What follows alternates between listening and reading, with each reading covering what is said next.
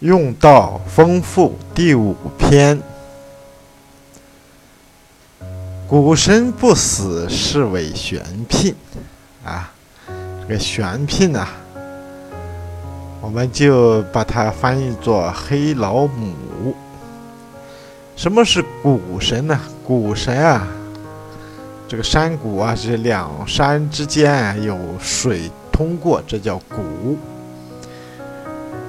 那么谷神不死呢，就是说永生的谷神。这谷有什么特点呢？就是万物啊繁茂的生长，它寓意丰富，就是永生丰富的神，叫做谷神呐。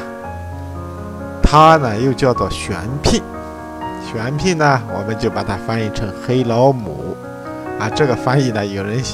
会说他非常的直白啊，实际上直白啊，记忆才深啊。有个歌嘛，叫做“嫂子黑黑的嫂子”，哎，这个就是这么个意思啊。这个玄牝之门啊，就是这个玄牝的这个家门呐，是天地的根啊。就好比啊，天是玄牝的儿子。地呢是玄牝的儿媳妇，啊，这个家门啊，这个玄牝这个家门啊，黑老母这个家门啊，就是天地啊常常回来的地方啊，所以它是天地的根啊。但是呢，天地啊是从玄牝中出去以后啊，他又很少回来啊，一整天在外边忙，哈，所以说绵绵若存永。用之不勤呐，哎，这这个也怎么启发圣人呢？圣人啊，也要啊天天的忙，哎，不要整天待在家里做个宅男啊！你光回去找你老娘吃你老娘的，你有什么出息呢？是不是？所以呢，天地啊是非常的强健的啊，天行健。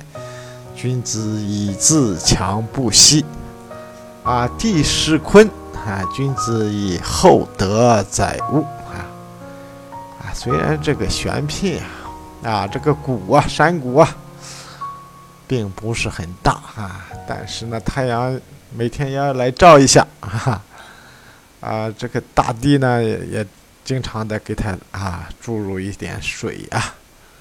啊，这这里面有流动性啊，怎么怎怎么考察这个玄牝股神这个市场啊？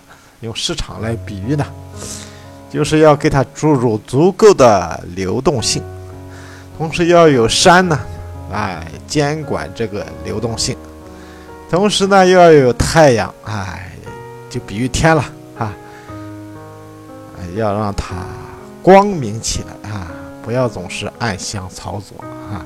这万物生长啊，在这个谷神里啊，在这个山谷里啊，才能啊健康快乐的成长啊。圣人啊，要学习这个天然自然的现象啊，要发现啊，你能够啊呃丰富的地方啊，或者说你自己来创造这个能让你丰富的地方啊，就。像经商一样，你要找好地方，或者说你自己要造一个好地方啊，就要按这个标准来造啊。你这个没点约束，这个水哗哗的到处跑啊，那那那不行，这不是一个好的市场啊。啊，同时你要上游下游啊都要畅通啊，也要提供丰富的流动性。同时啊，你也不要整天黑乎乎的，什么也看不见，这万物呢。愁都愁死了，是不是？都不是很恰当啊。但老子说的这个意思啊，就是这么个意思啊。